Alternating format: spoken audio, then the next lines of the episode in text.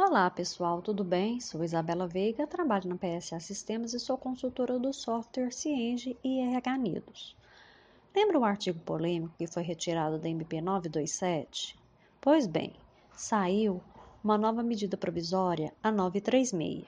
Nela, o governo lançou o Programa Emergencial de Manutenção do Emprego e descreve como será a ajuda da União na redução de jornada de trabalho e suspensão do contrato de trabalho.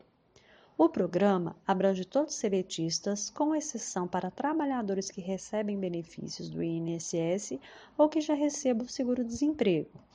Pensionistas e titulares de auxílio acidente poderão receber o benefício emergencial. Como será essa alteração? Somente por acordo coletivo, ou seja, com a participação das entidades sindicais. O governo mencionou três percentuais: 25% para todos os trabalhadores, 50% e 70% para os que recebem valor igual ou inferior a R$ 3.135 ou superior a R$ 12.202,12.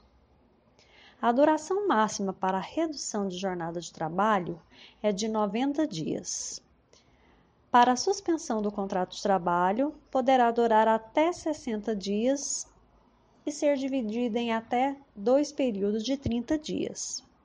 Vale lembrar que as alterações cessam quando o empregador antecipar o prazo final de redução de jornada e se o trabalhador com contrato suspenso permanecer trabalhando para o empregador.